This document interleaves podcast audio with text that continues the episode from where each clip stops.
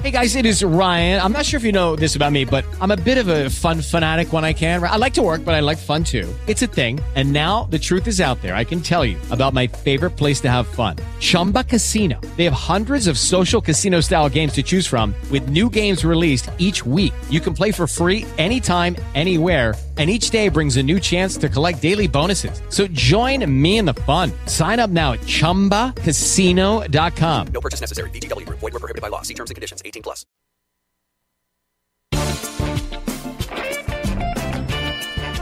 Al otro lado del mundo existe un continente con 54 países, habitado por los grupos Balanta, Cuenu, Carabalí, Lucumí, Ararat, Ashanti y muchos más pueblos.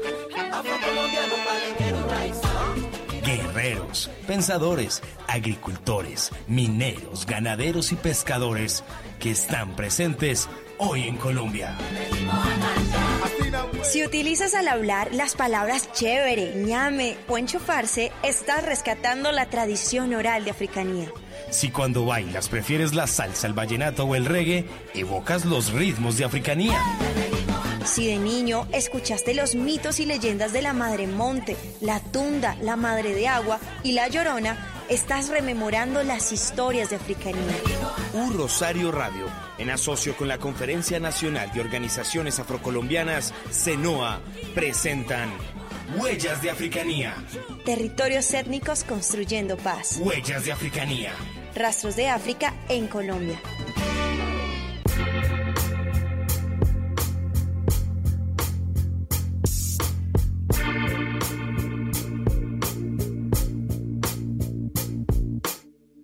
Hola queridos cibernautas, es un gusto volvernos a poner en sintonía. Gracias por seguir conectados con U Rosario Radio y recuerden que nos vamos a estar escuchando los jueves cada 15 días de 10 a 11 de la mañana por aquí, por Spreaker. Bienvenidos a Huellas de Africanía, un espacio radial que se realiza gracias a la alianza de la Dirección de Proyección Social de la Universidad El Rosario, la Conferencia Nacional de Organizaciones Afrocolombianas CENOA y U Rosario Radio. Desde Bogotá, capital colombiana, recorreremos el territorio nacional, negro, afrodescendiente y palenquero, conociendo las diversas formas de hacer paz. Esto es Huellas de Africanía.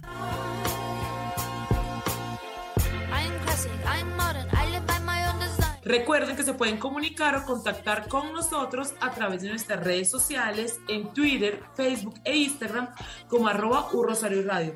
También nos pueden encontrar en Twitter como arroba Senoa Raya Piso Afro, en Facebook Senoa, en Instagram como Senoa Raya Piso Col y en YouTube como Conferencia Anual de Organizaciones Afrocolombianas. Allí tenemos una propuesta audiovisual muy interesante. Si se conecta tarde la señal online o se pierde en el programa, lo pueden encontrar en nuestra página web www.convergenciacenoa.org en la sección de podcast o por aquí por Spreaker. Allí podrán escuchar el programa, compartirlo en sus redes y guardarlo en su dispositivo digital de preferencia. Saludos especiales a nuestros secretarios y secretarias de las 17 tongas de la CENOA en los diferentes departamentos del país, a nuestro director Sebastián Ríos, en el máster de control Nelson Duarte y quien les habla, Mayo Rivas Molina. Recuerden seguirme en Instagram y en Facebook como Mayo Rivas Molina. También le queremos dar la bienvenida a Ángela Carabalí del área de incidencia política y legislativa de la CENO.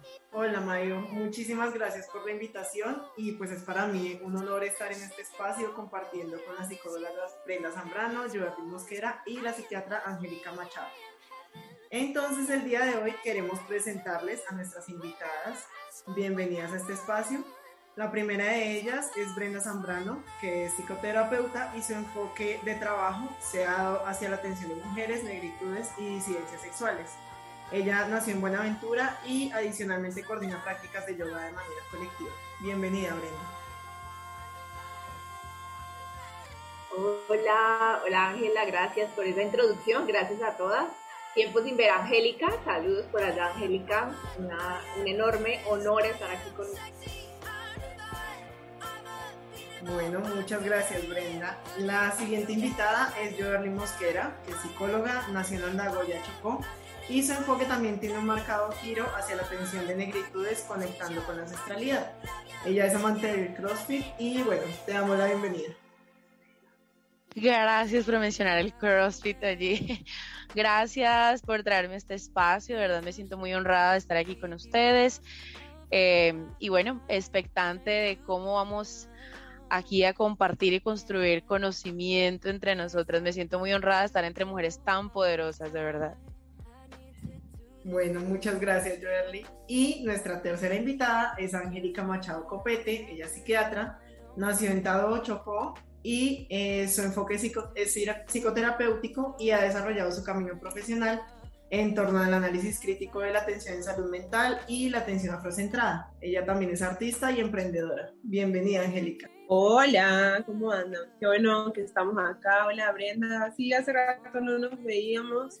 No, con yo un poco más. Eh, me gusta que las conozca a todas, más o menos. Como que ya las saco por ahí.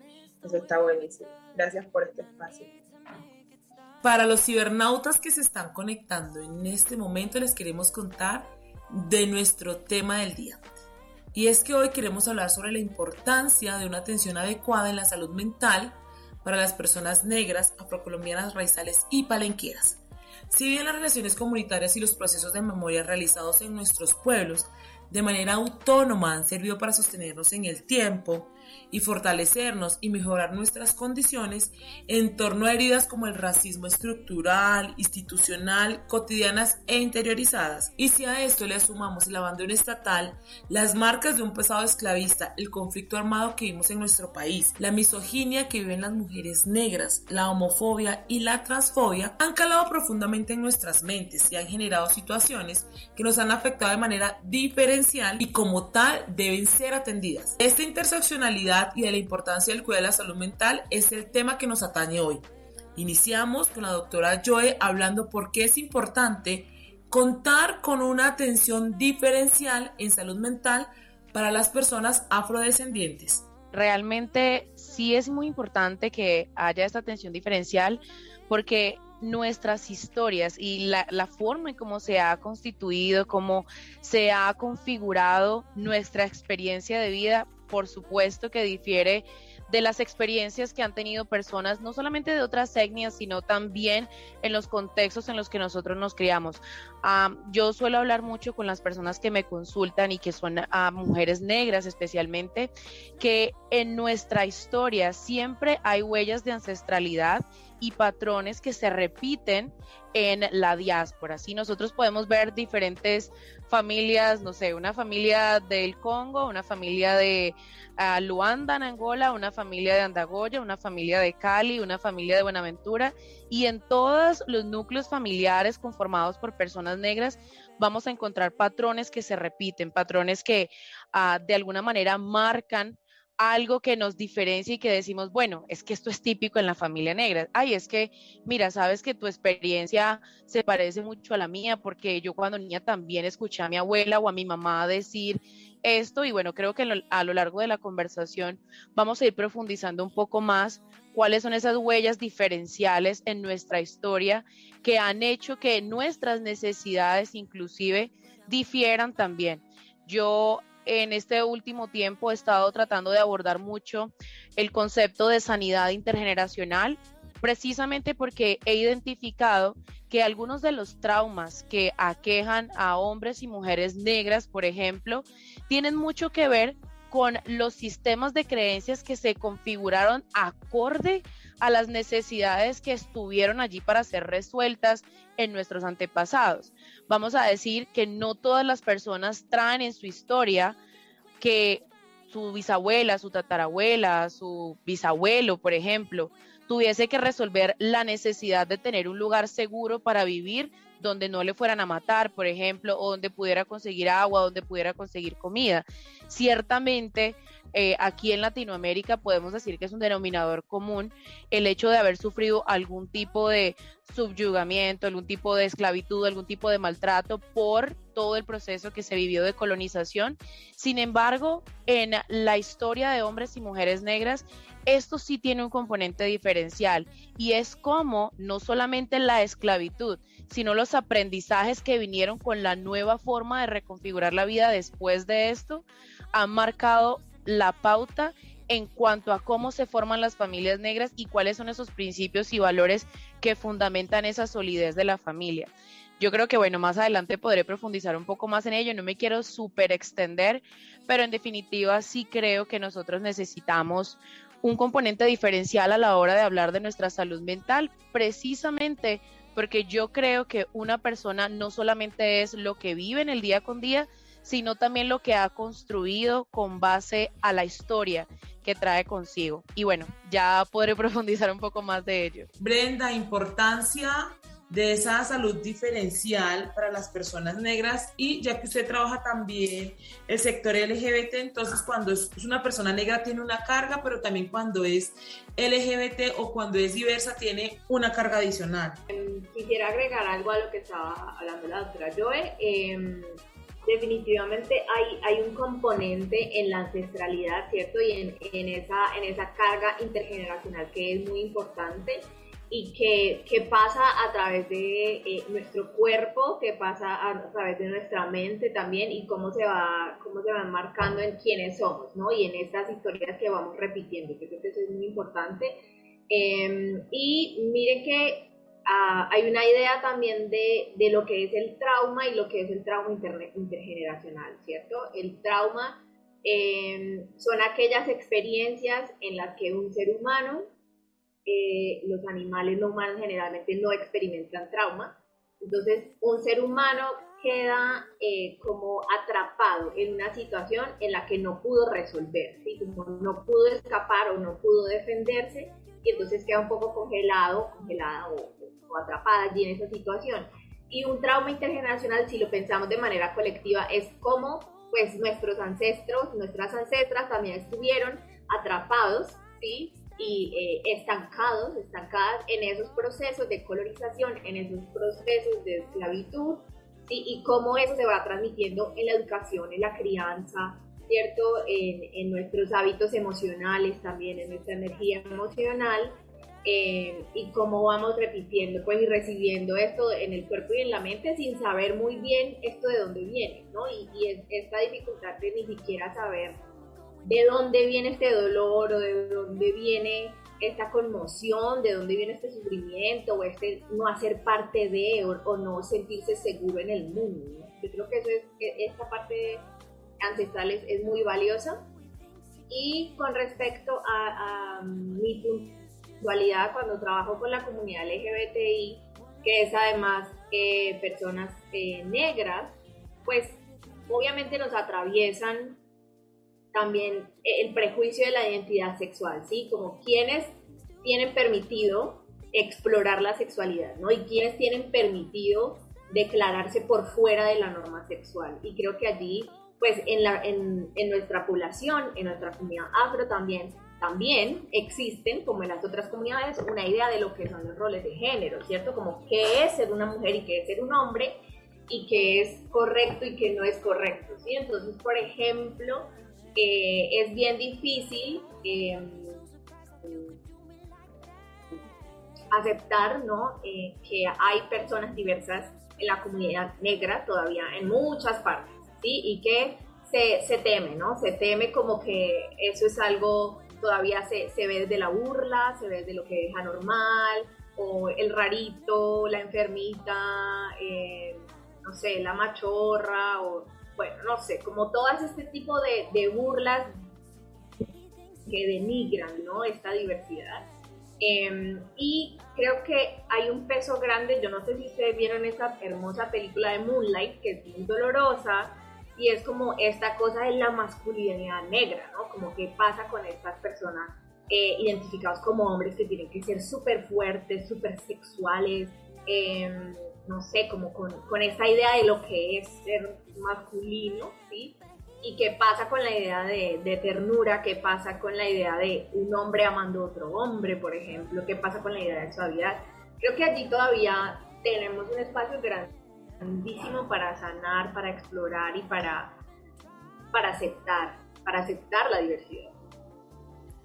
Angélica, muchísimas gracias, doctora Brenda. Eh, doctora Angélica, sí es difícil hablar de una atención diferencial para gente negra desde la psicología es mucho más compleja hablarla de la psiquiatría porque es como uno de los estados más altos.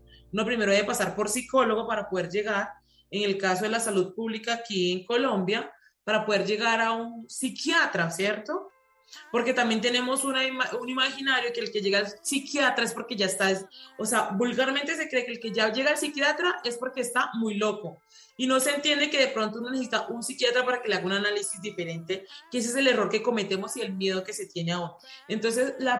Lucky Land Casino, asking people what's the weirdest place you've gotten lucky. Lucky? In line at the deli, I guess. Aha, in my dentist's office. More than once, actually. Do I have to say? Yes, you do. In the car before my kids' PTA meeting. Really? Yes. Excuse me, what's the weirdest place you've gotten lucky? I never win and tell. Well, there you have it. You can get lucky anywhere playing at LuckyLandSlots.com. Play for free right now. Are you feeling lucky? No purchase necessary. Void where prohibited by law. 18 plus. Terms and conditions apply. See website for details.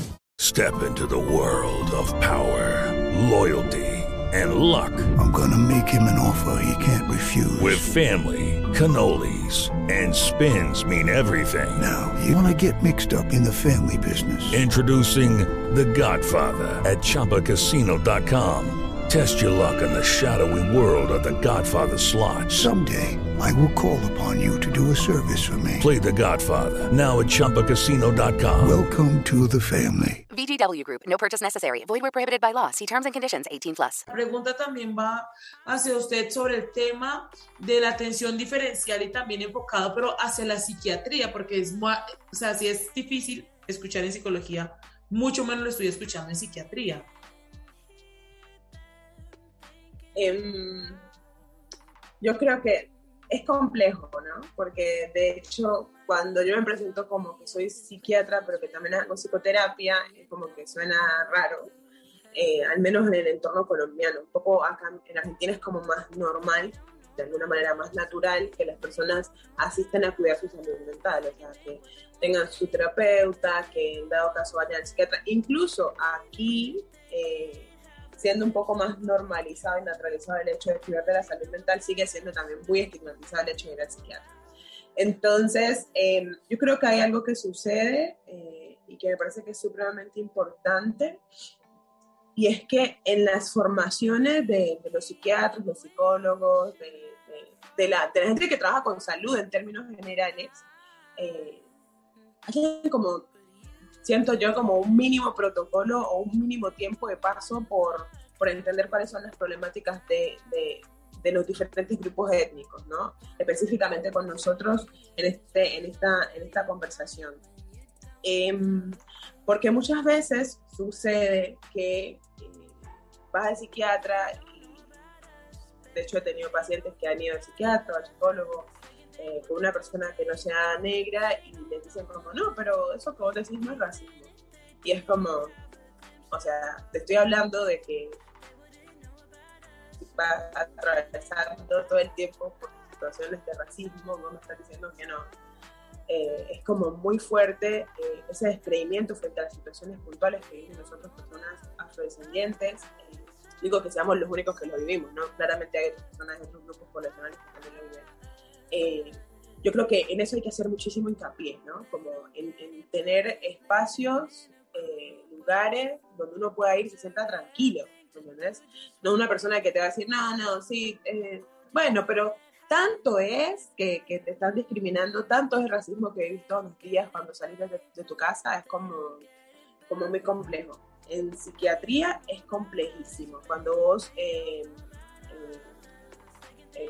planteas me acuerdo yo en la universidad, cuando hice mi trabajo de grado, hablar de del tema de la salud mental en la gente negra en el Chocó, no entendían nada. No entendían nada. Personas que supone que son tus docentes. No entendían nada de las situaciones puntuales que vivimos las personas negras. Eh, este, yo creo que sí es supremamente necesario. Yo creo que por estas razones anteriores es supremamente necesario. Eh, bueno, vamos a darle pie a Brenda. Muchas gracias, doctora Angélica. Yo quiero ah, complementar de lo que decía Angélica. Hay una, hay una queja que yo escucho de mis pacientes eh, o mis consultantes, que es que se vuelve un tema de cómo lo estoy llevando yo. ¿sí? Ay, sí, es, pues, no será como que más bien es que estás como muy sensible o lo estás interpretando de otra manera o de pronto es como que no deberías prestarle atención o que le estás dando como mucha fuerza a lo que pasó. Entonces se vuelve un problema, el racismo se vuelve un problema individual, ¿no? Un problema del yo y finalmente los consultantes, las consultantes se sienten atacadas y como dijo Angélica, pues no es un lugar seguro para expresarse y para hacer, ¿no? para caminar cosas. Bueno. Eh, doctora Brenda, creo que se le fue el sonido en la última parte. No sé si quiera terminar la idea que estaba. Ajá. Sí, continúa. Estaba diciendo que finalmente no es, no es un espacio seguro, como decía Angélica, donde se pueda tramitar ¿no? aquello que estamos como sufriendo, pensando, atravesando y no estamos cómodas ni cómodos estando en un espacio así donde nos van a, a... Se le volvió a cerrar el micrófono en el momento en que decía doctora Brenda, en un espacio, se está hablando de los espacios seguros y que no es como ir a un espacio donde usted no está seguro y donde la juzgan, ¿sí? O donde se siente juzgado. Ahí quedamos. De acuerdo, sí, correcto. Bueno, muchas gracias a las tres por sus respuestas.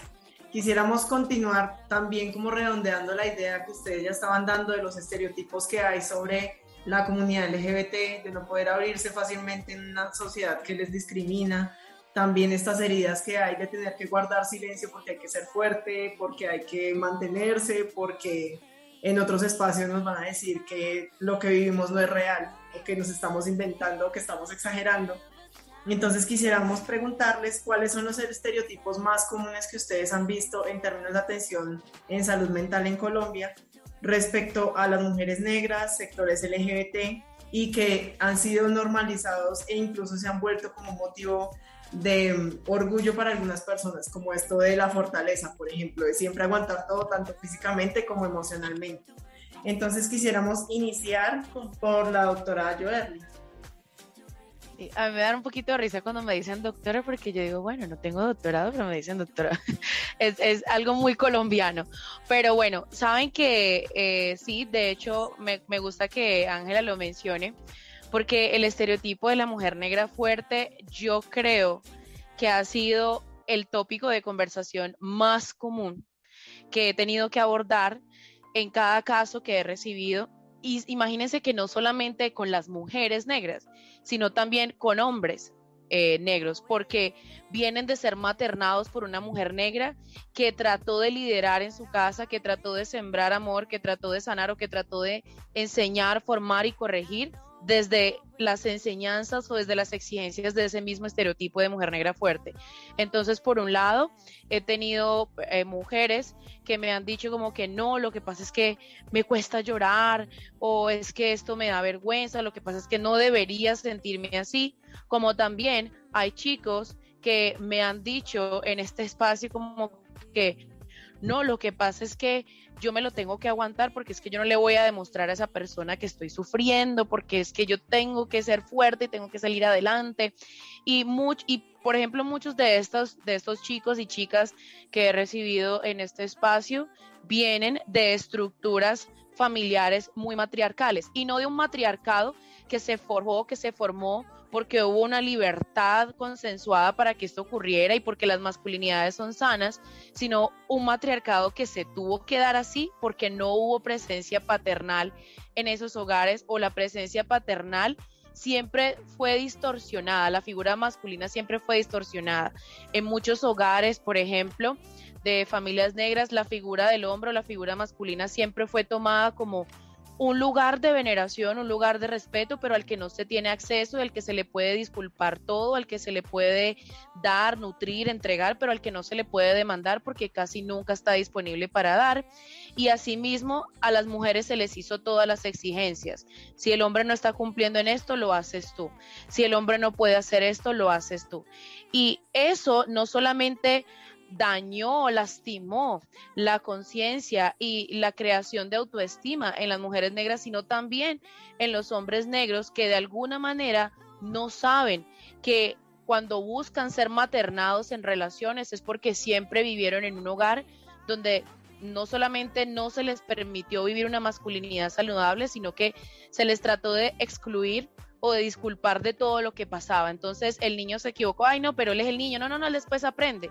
Pero resulta que el niño también necesitaba esa retroalimentación o esa corrección que le dieron a la niña dentro de la casa y luego ese niño crece a veces creando vínculos ambivalentes con las personas porque de repente sabe que tiene alguien ahí, pero no sabe si puede acceder o no al contacto con esa persona, si puede ser validado, si puede ser retroalimentado y esto trae, créanme, unas, unas confusiones tremendas a la hora de cuando estamos construyendo la forma como nos relacionamos como, con los demás. El estereotipo de mujer negra yo creo que es una herida transversal, ¿sí? No solamente afecta a la mujer, como dije hace un momento, sino a los hombres también. Y algo que yo trato de hacer en mi espacio no es tanto decirle a, las personas que vienen como, mira, es que tú no tienes que buscar ser fuerte, eso no, el concepto de fortaleza no existe, no, sino de alguna forma darle un sentido diferente, una forma distinta a ese concepto de fortaleza que en la mujer negra está muy arraigada a la idea del martirio, ¿sí? a la idea de el sacrificio por los otros, al sufrimiento en silencio y no tanto a la idea de prosperidad, a la idea de crecimiento, a la idea de que la mujer negra puede sembrar, puede dar y proveer porque ama, sino que tiene que dar, tiene que proveer, tiene que nutrir, tiene que maternar, tiene que proteger porque le toca, porque es obligación, porque nadie más lo va a hacer. Lo que yo trato de hacer siempre en estos espacios es que este concepto de fortaleza se traslade a un espacio de mayor autocompasión, de que las personas, las mujeres negras se puedan dar un poco más de gracia a sí mismas y entender que la fortaleza no está en vivir el amor desde el concepto del, del martirio, sino desde la idea de la entrega por voluntad, desde el deseo, de autorizarme en el deseo de amar a esta persona porque quiero amarle, de sembrar porque quiero sembrar, de nutrir porque tengo poder para dar vida con mis manos.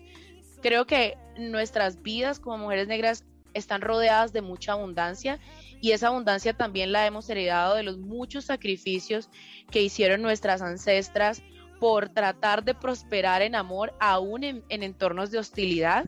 Hemos heredado esta abundancia para dar, tenemos demasiado recurso para entregar, solo que tristemente, no solamente a causa de la herida del racismo, sino también del machismo y las formas en las que nuestras familias se han configurado, no hemos sabido cómo usar ese recurso de la abundancia, sino que se ha convertido en una carga, en una necesidad, en un martirio, en un castigo. Tengo que hacerlo. Y muchas mujeres negras puedo encontrar que es común que en consulta me doy cuenta que ocupan este rol o han asumido este rol de la heroína, la salvadora, en sus hogares, en sus relaciones de pareja y siempre creen que tienen que ser ellas la que hagan lo correcto, siempre creen que tienen que ser ellas la mejor persona y la que no tiene espacio a errar o a equivocarse porque de la mujer negra se espera que siempre haga todo bien, que siempre tenga el cuerpo disponible, que siempre tenga fuerza o que siempre esté enojada y que si alguien le va a decir algo no se ponga a llorar y no sea vulnerable porque el enojo es su defensa y si se trata del hombre negro, pues siempre se demanda y se espera que sean personas que están dispuestos a demandar, pero a proteger también sus deseos desde la indisponibilidad emocional. No sé si, se, si suena un poco extraño, pero es como si le enseñaran al hombre negro que la forma de proteger sus deseos o de hacerlos valer es mostrarse no disponibles o inalcanzables o como un trofeo a adquirir con presencias ambivalentes en sus hogares o en sus relaciones, mientras que a la mujer negra se le pide siempre estar allí, siempre soportar, siempre llevar a cuestas todas las problemáticas y tratar de salir ella adelante con todo. Entonces, ciertamente, eh, hoy en día este estereotipo hace que las personas digan, no, pero es que usted es negro, usted aguanta, usted puede, ah, ¿eso qué le va a afectar a usted?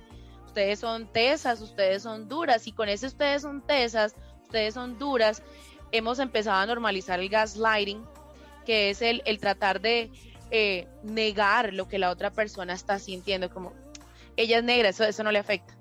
No, ella es súper fuerte. Inclusive quiero cerrar con eso, sé que me extendí un poco, pero creo que se nota que me apasiona el tema. La verdad que eh, no pasa solamente en, en, las relaciones de intercambio emocional en parejas o, en núcleos familiares, sino que inclusive este estereotipo de mujer negra y hombre negro fuerte nos afecta incluso en otros escenarios de desarrollo personal. Por ejemplo, sucede en el deporte, ahí ya por ahí me aventaron el deporte que practico, pues eh, el CrossFit es un deporte de mucha exigencia física, de, de alto impacto, y bueno, resulta que siempre se espera que cuando hay un crossfitero o una crossfitera, pues sean los más fuertes del grupo, como que no, vos negro, vos levantás un poco de peso, o qué, vos negra, ay Marisabel Urrutia, ah, vos levantás un poco de peso, vos podés. Y a mí personalmente me llegó a pasar que al principio, cuando recién estaba empezando en el CrossFit, sufrí una lesión en la espalda y recuerdo que me dolía full y no me creían cuando me quejaba. Yo decía, hey, pero me duele. Pero, ay, que va, ustedes los negros son muy fuertes, ¿eso qué le va a doler? Y resulta que justamente a través de un profesor de levantamiento de pesas aprendí, porque esto no lo conocía, que genéticamente nuestras estructuras uh, óseas cambiaron, y ahí me puedes mentir un poco la doctora Angélica, y resulta que en las personas negras es mucho más común encontrar padecimientos como la escoliosis, que de hecho yo lo sufro. Judy was boring. Hello. Then Judy discovered chumbacasino.com. It's my little escape. Now Judy's the life of the party. Oh, baby, Mama's bringing home the bacon. Whoa. Take it easy, Judy. The Chumba life is for everybody. So go to ChumbaCasino.com and play over 100 casino style games. Join today and play for free for your chance to redeem some serious prizes. chumba ChumbaCasino.com. No purchase necessary. Void where prohibited by law. 18 plus terms and conditions apply. See website for details. Hey guys, it is Ryan. I'm not sure if you know this about me, but I'm a bit of a fun fanatic when I can. I like to work, but I like fun too. It's a thing. And now the truth is out there. I can tell you about my favorite place to have fun. Chumba Casino. They have hundreds of social casino style games to choose from with new games released each week. You can play for free anytime, anywhere and each day brings a new chance to collect daily bonuses. So join me in the fun. Sign up now at ChumbaCasino.com. No purchase necessary. BGW. Void prohibited by law. See terms and conditions. 18 plus. Y yo, le dije al profesor de levantamiento, pero tú cómo sabes eso? Él dijo, porque los mejores atletas que yo he formado en esta ciudad son negros. Y a mí me tocó aprender para entender por qué se me lesionaban mis atletas, qué les estaba pasando. Pero resulta que cuando dices, no, es que me duele la espalda, eh, no puedo, no, ustedes los negros son fuertes, ustedes pueden con todo. Incluso hasta en eso hay una negación de las necesidades también de la persona como ser humano simplemente por el estereotipo que se tiene acerca de lo que se espera física, emocional y bueno, en todos los diferentes escenarios de vida de una persona, de, de, las personas negras. Ya voy a darle el paso a otra porque si no, por aquí me voy a ir derecho. Eh, bueno, muchísimas gracias, doctora Joverly. Y queremos hacerle esta misma pregunta Angélica, también teniendo en cuenta que la psiquiatría, eh, pues como que tiene unas cargas que ya mencionó mi compañera Mayo, y eh, cómo esto se puede ir abriendo, digamos, para la población porque también con esta fortaleza está este bloqueo ante acceder a espacios donde hay que ser vulnerables, sí o sí. Es que yo pienso que, eh, bueno, antes que nada, eh, creo que el hecho de que no recurramos a, a, buscar ayuda tiene que ver también con el estereotipo, ¿no? Como a vos nada te derroca, a vos no, a vos no puedes con todo, o, o, por ejemplo, hay algo que siempre digo es como que yo no tengo un recuerdo de ver a mi mamá llorar, ¿entendés? Que es como, yo, pero escucha, o sea, ¿será que nada en la vida la lastimó? como para que llorara así, seguramente, pero no, había, no estaba validado que tus hijos, de hecho todavía, todavía sucede, que tus hijos te vean llorar, porque eso está mal, ¿viste? Como que no, no puedes ser vulnerable ni siquiera ante, ante la intimidad de tu hogar, es muy fuerte. Entonces, yo pienso que el estereotipo nos ha marcado eh, en diferentes, eh, diferente no, yo, yo diría que en todas las áreas de la vida. Y claramente eso hace que las personas consulten poco. Esa es una razón. Y la otra es que, no sé, las chicas me dirán, Brenda y yo, que, que están trabajando. Yo siento que hay como mucho en, post pandemia, ¿no? Y pandemia y, y, desde antes, como, ay, sí, hay que cuidar la salud mental, hay que cuidar la salud mental. Y no están cuidando la salud mental. O sea, al final es como, sí, hay que cuidarla, pero al final no nos hacemos cargo de cuidarla. Es muy fuerte. O, eh, este, no sé, qué sé yo. Creo que hay como muchos factores que rodean eso, pero uno de esos es el estereotipo. Entonces, esta cuestión, estos estereotipos que están tan asumidos, por ejemplo, el estereotipo de la mujer negra fuerte está supremamente asumido por las mujeres negras. Yo creo que yo no fue sino hasta que empecé a leer de eso que me daba cuenta, que me, doy, que me di cuenta que yo también lo tenía supremamente asumido. ¿Me entiendes? O sea, no había lugar a mostrarme vulnerable en ningún lugar. Tanto es así que no se reduce solamente a la cuestión de salud mental, sino a la salud en términos generales que vos te encontrás eh, en las áreas de, de parto, de los lugares, asumen que es una, una dura, pues, que no le vele nada, que, que es como que eso como que viene en las cargas genéticas, ¿no? Como que la fortaleza, tan, miren el condimento de cómo nos hicieron. Eh, y puede llegar a ser tan así, o sea, tan asumido que pueden haber mujeres negras. Yo recuerdo que yo atendí muchos partos de mujeres negras en el Chocó. Y por lo general no había mucha lágrima, ni, mucho, ni mucha queja de dolor, porque en realidad parir un hijo duele, ¿entendés? Como que todo se te abre de tal manera. Y no había lugar a eso. Es muy fuerte. Es muy fuerte. Entonces, eh, un poco, hablo un poco de mi experiencia trabajando con personas afro. Es re complejo poder llegar al punto de, o porque llegan ya estalladas y porque ya tipo no hubo nada, viste, como... Pero es muy complejo poder llegar al, lugar de encontrar esa vulnerabilidad y que esa vulnerabilidad sea entendida como algo que en realidad es una herramienta para vivir en este mundo. O sea, si vos no tenés espacios para cuidarte de lo que te pasa constantemente, cuando salís de tu casa, tú ves cómo es, ¿entiendes? Eh, nada, yo creo que eh, hay que tener prioridades, ¿sabes? Como hay que, hay que saber eh, estimar y, darle lugar a las prioridades y jerarquizar de alguna manera los cuidados. Y creo que eso no lo tenemos. No nos cuidamos, o sea, es como, no nos cuidamos, pero es no nos cuidamos en todo sentido. como es dar, dar, dar, dar, dar, que los demás estén bien, que no sé, que los hijos estén bien, que los amigos estén bien, que la pareja esté bien, que todo el mundo esté bien, no importa si vos te estás haciendo pedazos. ¿Entiendes? No, importa, no hay lugar a eso. No importa porque es la que tiene que sostener, no importa porque... Y, y claramente con, con, con, con, los varones, con los hombres también es súper complejo esta cuestión de los estereotipos en relación por lo menos a consultar en términos de salud. ¿Entiendes? Eh, consultan cuando ya están, mejor dicho, hechos mierdas también. O sea, yo creo que las mujeres negras tardamos un poco, pero los hombres se van a miércoles. O sea, no, no consultan. Es, es, muy fuerte que vayan a consultar porque, claro, es perder en teoría un lugar que, que está asignado, que no es debatido. Y yo creo que nosotros, digamos que estos espacios surgen también alrededor de, de eso y es que no estamos pudiendo dar lugar a debatir estas creencias para que posteriormente la gente que viene después de nosotros, para que para ellos este no sea el problema, el problema sea otro, ¿me entiendes? Como que estamos en ese punto. Y, y entonces esta pregunta va para Brenda porque quiero que abramos un debate entre todas las mujeres, precisamente que estamos aquí. Primero le hago la pregunta a Brenda y luego nos vamos para el debate porque nos vamos a ir para el debate. Y Brenda, eh, porque todas las que están aquí están en diferentes lugares. Angélica es colombiana, pero lleva mucho tiempo eh, viviendo en Argentina. Yo, eh, yo no sé si está aquí o está en Estados Unidos o en su tránsito por, por una conversación previa que escuché al entrar al programa.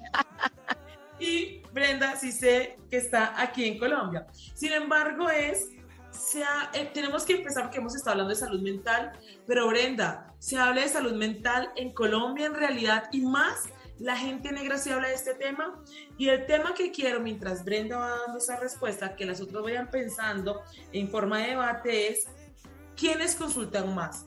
¿Hombres o mujeres? Se está empezando a hablar. Se está empezando a hablar de salud mental y de salud emocional. Eh, yo creo que igual es algo nuevo, ¿sí? Como, así como se están hablando de gestión de emociones y de aceptar que no estás bien cuando no estás bien, yo creo que es algo también muy nuevo. Em, por ejemplo, yo recuerdo personas de 40 años que dicen como, no, yo no voy al psicólogo, a la psicóloga, no, no, no, porque eso debe estar muy mal, pero digamos que cuando he escuchado a personas de 20 años, están como, no, sí, y entonces estoy buscando terapeuta. Entonces, siento que allí hay como uh, un cambio muy interesante generacionalmente en términos de, de la cantidad de personas y como qué tan importante se considera que es cuidar la salud mental, qué significa y cómo eso incluye pues el trabajo de la psicoterapia, ¿no? También. Porque además siento yo que eh, se busca la salud emocional o la salud mental desde diferentes recursos, cosa que me parece súper valiosa, ¿no? Como que no solamente la psicología y la psiquiatría tienen lugar en la salud mental, sino que hay otras prácticas, las prácticas colectivas, las prácticas de autocuidado. A mí eso me parece bello, me parece súper hermoso que, que sí, sí se está hablando. Eh, a nivel público, bueno, no sé, ya ahí sí como que a nivel institucional me parece más complejo. Am, pues porque si yo escucho personas que llegan a mi consultorio y me dicen, es que mi cita de psiquiatría o mi cita con psicología fueron 15 minutos, yo siento que no estamos hablando de salud mental, porque en 15 minutos no hacemos nada. ¿sí? Entonces yo creo que allí también hay un borramiento importante a nivel de lo, de lo institucional que hay que reconocer. Brenda, ¿quiénes consultan más? ¿Hombres o mujeres? Mujeres. Las mujeres consultan más, las lesbianas consultan más que los gays también. Em, ¿Qué más les cuento? Miren que cuando he trabajado con hombres negros, vienen hiper- hipersexualizados. Vienen en esta idea de que tienen que ser los más más, ¿sí? Y les cuesta mucho salirse de ahí y vienen sufriendo por eso. O sea, sufren porque están en un lugar muy incómodo que no quieren cumplir, pero tampoco saben cómo salirse. Pero son escasos, porque es que, pues, salirse de ahí, cuestionarse eso, es bien duro, eh, por el medio, por la presión, por lo que cada uno cree también de sí mismo y de su masculinidad, ¿cierto? Eh, pero más mujeres, más mujeres y más lesbianas. Angélica. En proporción, consultan más las mujeres. Eh, no sabría explicarte por qué.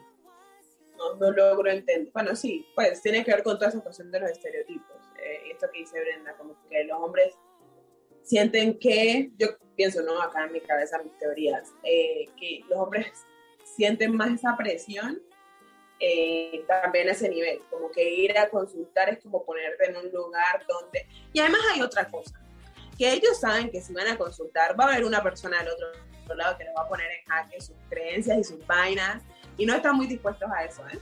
Siento yo. Creo que nosotras tenemos más camino allanado en relación a eso eh, y los hombres, bueno, están en su película. Yo, Bueno, yo resueno con todas, al menos en mi experiencia, por supuesto en volumen, consultan más las mujeres. Sí he recibido hombres, pero voy a decir aquí, y es que el 99.9% de los hombres que he recibido son hombres homosexuales, ¿sí? Porque de alguna manera también creo que responde a un estereotipo de que se asocia la homosexualidad con una conexión, pues, más cercana con la sensibilidad y con el poder expresar eh, con su cuerpo y con sus emociones lo que está pasando en sus vidas, que no en todos los casos es así. Yo creo que Brenda de pronto, quien trabaja más este componente eh, de diversidad sexual, puede explicarlo más a profundidad, pero eh, ciertamente, así como en los hombres gays, en los hombres homosexuales, también imperan muchos estereotipos machistas. Creo que también a la hora de consultar, la verdad la mayoría de hombres que lo hacen eh, son los hombres gays, que de pronto pueden sentir un poco más de, libertad para hacerlo por el estereotipo al cual se les asocia y los hombres que no son homosexuales que consultan, voy a decir, hay que pesar decir esto, pero la verdad es que la mayoría consulta por una tusa. O sea, tiene que ser que una hermana de nosotras le rompió el corazón para que digan, mi vida tiene que cambiar. Entonces, muchas veces estos hombres vienen en búsqueda de ser la versión que esa mujer que quieren recuperar necesita y no en búsqueda de ser los hombres que ellos realmente quieren ser. Yo he tenido casos de éxito muy lindos que eventualmente les podré compartir porque yo sé que este es un espacio que no se da para tantas historias. He tenido casos de éxito muy lindos, pero también otros que yo he dicho, ay Señor, Dios mío, o sea, ayúdame, no sé, porque son de verdad, a veces hombres que literal vienen es para que la psicóloga les ayude a entender el cerebro de la mujer. Es que ustedes se, entienden mejor entre mujeres. Con respecto a la pregunta que respondió Brenda hace un momento sobre si se está hablando o no de salud mental, creo que hoy en día se habla más, uno, sí, por el cambio generacional, creo que la generación Z vino con toda, es una generación más eh, empoderada y más arriesgada a usar la voz que tienen. Creo que es una generación que ha entendido un poco mejor que no necesitan pedir que les den una voz, sino que están pidiendo permiso o no para usar la que saben que tienen. Pero al mismo tiempo es una generación que veo que viene con un concepto de victimización un poco diferente al que hemos conocido anteriormente. Hemos entendido la victimización como hay una persona que siempre cree que todo se lo hacen los demás, que todo lo malo le pasa. No, en este caso la victimización eh, en esta generación la he visto más como que estos chicos y chicas de esta generación como que vienen creyendo que el mundo les debe todo y que todas las puertas se les van a abrir. Y asimismo han tomado la salud mental muchos, no todos, como un token más he notado incluso en algunos pacientes, algunos consultantes que he tenido de edades juveniles, que suelen decir, ay, quiero consultar porque quieren poder añadir a su presentación personal en las conversaciones de grupo el hecho de que van a terapia, porque ir a terapia se convirtió ahora como en un token social que me hace chic, que me hace el it boy, it girl, que me hace diferente, que me hace, uff, como esto, estoy en lo que es, porque literal como que todos los famosos están hablando de que van a terapia, yo también voy a, yo tengo mi, es que mi terapeuta me dijo, y el decir mi terapeuta se, me dijo, es, se ha vuelto hoy en día lo que en las personas, digamos, no sé, en algunas religiones se volvió el Dios me dijo, o el mi mamá me dijo, o, o, el tal persona que representa la autoridad me dijo. Eh, Angélica había pedido la palabra. No, quería, quería añadir algo que había dicho, que dijo recién yo, que tiene que ver con, con una de las razones por las que los hombres consultan.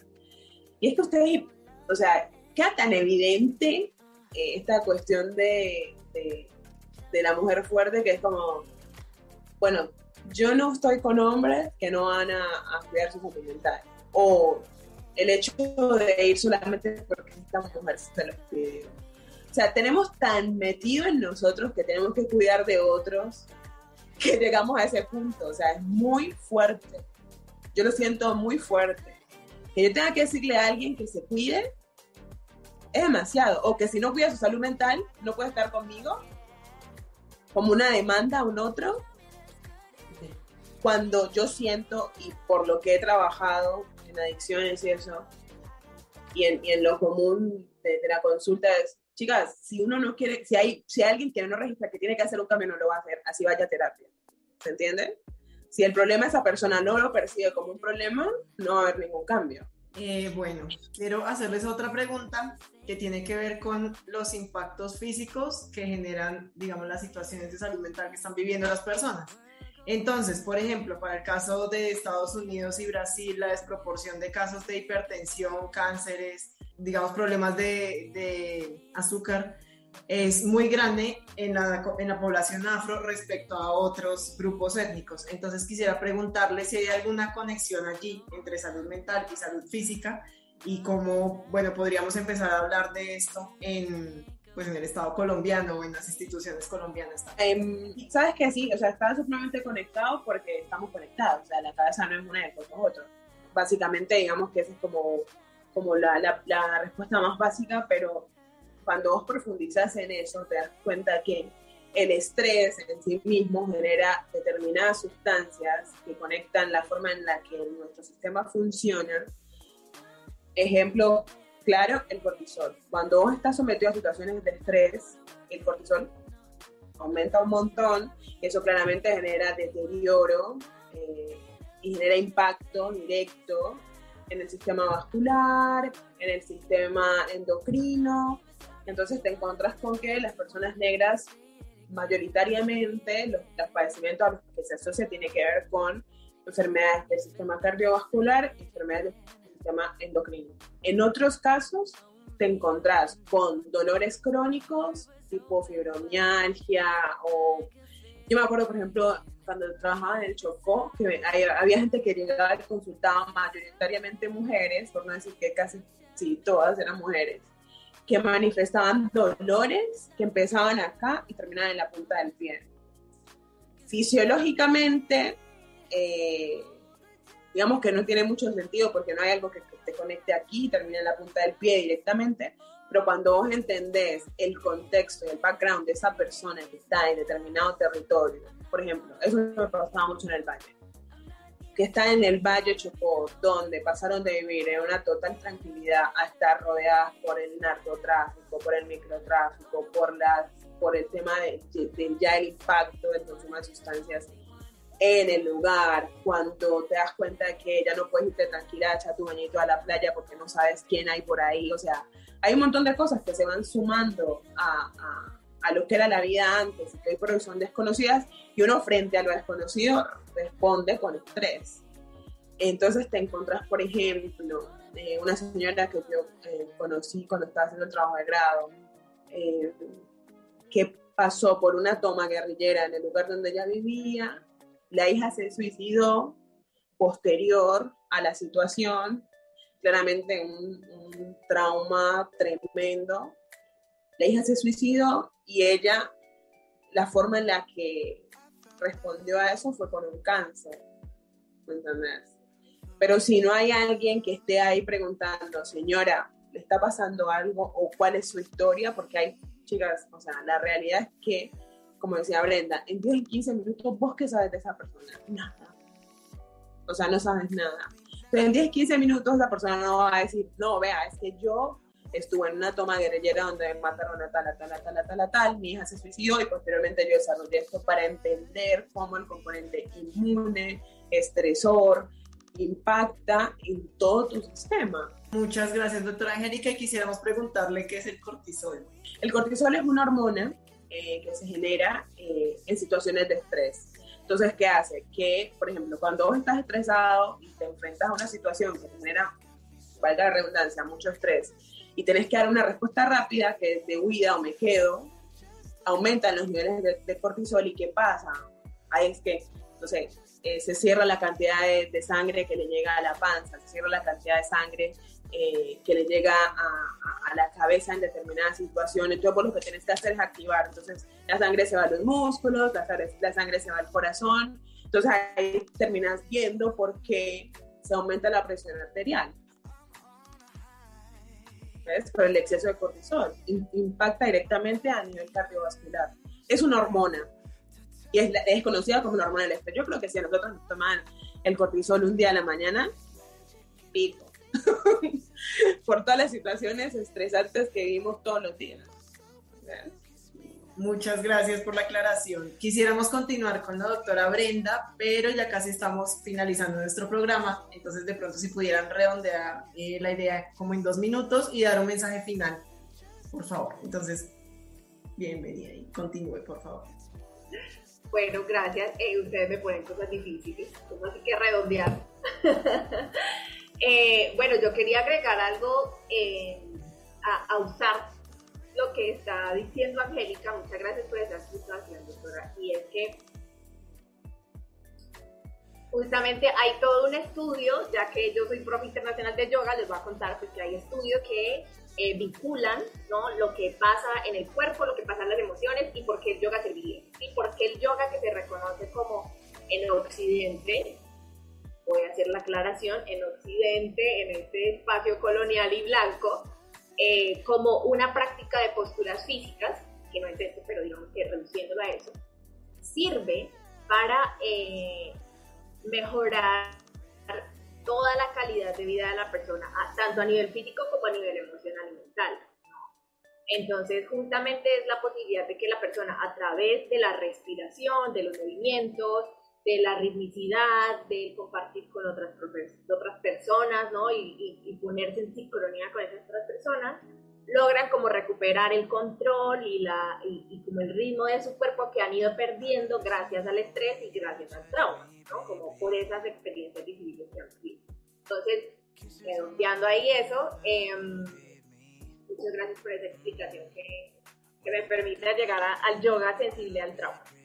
Mm, entonces, hay, de, verdad que hay prácticas eh, que son súper útiles, prácticas físicas, por ejemplo, em, hay, hay, prácticas de autoalivio, ¿no? Cómo a través de cómo nos tocamos el cuerpo o cómo nos bañamos o cómo dormimos o cómo nos sentamos a respirar realmente apoya nuestra salud emocional. Entonces, mire que es, es realmente una conexión de esta unidad de lo que somos, ¿no? No es, como dijo Angélica, no es somos una cabeza por allá, ¿no? Y, y, el resto del cuerpo y el resto de la persona por otro lado, no somos mente y cuerpo. Em, y algo que les quería compartir para finalizar es, mm, a mí en, en, en, mi experiencia personal de, de práctica espiritual, eh, me ha servido muchísimo cultivar la autocompasión cuando yo logré, empecé a cultivar eso, ya grande, ahora sí vieja, ya a los 30 años, empecé también a darle un espacio a mis consultantes para que puedan también cultivar su autocompasión. Y yo creo que eso ha sido como una semillita en contra del estereotipo de la, de la mujer fuerte, ¿sí? Y es, oye, mira que desde, esta, desde este punto de vista, desde como yo te estoy viendo, yo veo un, un ser humano vulnerable, sensible, frágil, que yo tengo que cuidar y que yo te voy a dar un espacio de cuidado a ti. Y que tal vez de pronto, eventualmente tú sales de aquí y empiezas a buscar otros espacios donde también puedas buscar el cuidado y amor y ternura y no tengas que ser la persona fuerte que siempre has creído que tienes que ser. ¿Sí? Entonces, hay una frase muy linda desde el budismo y es que los seres humanos somos corazones frágiles y yo creo que eso derrumba cualquier idea de tenemos que ser fuertes todo el tiempo y ser capaces de poder con todo, todo el tiempo. Y ya, quería terminar con eso. Gracias. Eh, bueno, muchísimas gracias, doctora Brenda. Y va a lloverly con esto de conexión entre lo físico y lo emocional y un cierre para un minuto. nuestra audiencia. un minuto. No, no, no, no. Yo solamente quiero decir que sí, pues digamos, sabemos que la somatización es real eh, que es cuando nuestro cuerpo empieza a, manifestar en síntomas físicos eh, estos sufrimientos psicológicos que no están siendo gestionados en ese momento. Sí, eh, ha habido ya investigaciones que han probado que en las personas negras hay una mayor tendencia a desarrollar enfermedades como hipertensión o enfermedades gastrointestinales como el síndrome de colon irritable, por ejemplo, o síndrome de, intestino irritable, precisamente porque esta sustancia cortisol, esta hormona, pues eh, cuando está siendo hiperproducida en el cuerpo puede alterar todas estas estructuras y especialmente las personas negras tienen esta gran tendencia a sufrir de estreñimiento, enfermedades o padecimientos del colon, eh, hipertensión o también problemas del corazón relacionados con el estrés. No he practicado yoga como lo propone Brenda, pero también creo mucho en la práctica del mindfulness y cómo realmente yo he visto que ha ayudado en mis espacios de consulta a muchas personas y cada, bueno, cada profesional elige cómo va a dirigir la actividad de mindfulness, pero yo también trato de orientarla mucho a no tratar de negar cosas que para la persona siempre han sido una realidad, es decir, para la persona siempre ha sido una realidad como es que tengo que ser fuerte, entonces vamos a darle un nuevo significado a esa fortaleza. Y bueno, mindfulness, eh, ya que me están preguntando por aquí, es una terapia alternativa, es una técnica de intervención terapéutica que busca que las personas a través de estrategias traídas desde la meditación y algunas prácticas orientales pueda llegar a espacios en los que conecte con su entorno, consigo mismo y pueda llenar su mente o sus pensamientos de verdades, no de pensamientos positivos, sino de pensamientos correctos, pensamientos que son verdad. Y por supuesto, si vamos a llenarlos de pensamientos que son verdad, allí viene nuestro trabajo eh, como guías eh, de estas personas para que esas verdades que la persona empiece a apropiar sean afirmaciones correctas acerca de sí mismo. No es tanto decirle, no, es que tú eres fuerte, tú puedes con esto, sino el concepto de fortaleza no está en cuán mártir tú te conviertas y qué tanto los demás te vean sufrir para que ellos estén felices. Esa fortaleza realmente está en qué tanto tú te des a ti misma permiso de poder atravesar este sufrimiento con lo que tienes para atravesarlo. Si lo estás atravesando con lágrimas, está bien que lo atravieses con lágrimas. Si lo estás atravesando, eh, tal vez no estás llorando mucho, pero de repente no te sientes ganas de ir al gimnasio, no sientes ganas de levantarte hoy a hacer esto. Eso es solo como tu cuerpo, como tus emociones están respondiendo a lo que estás pasando. Tú tienes también derecho a autorizarte en la oportunidad de ver ese sufrimiento como algo por lo que estás transitando, que no es una casa para vivir, es una calle para transitar, por la cual tú también tienes derecho a pasar con tu frente en alto y sin mirar a los lados con vergüenza. Muchísimas gracias. Así hemos llegado al final de Huellas de Africanía, territorios étnicos construyendo paz.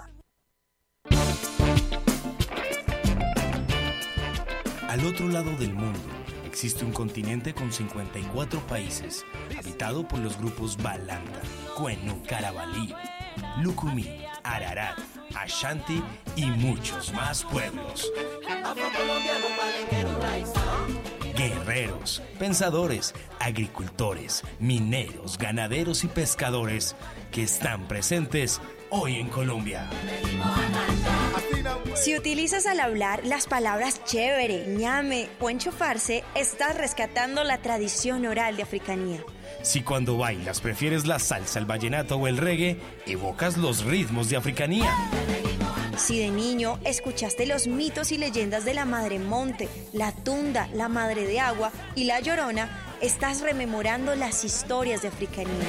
Un Rosario Radio, en asocio con la Conferencia Nacional de Organizaciones Afrocolombianas, CENOA, presentaron Huellas de Africanía. Territorios étnicos construyendo paz. Huellas de Africanía. Rastros de África en Colombia.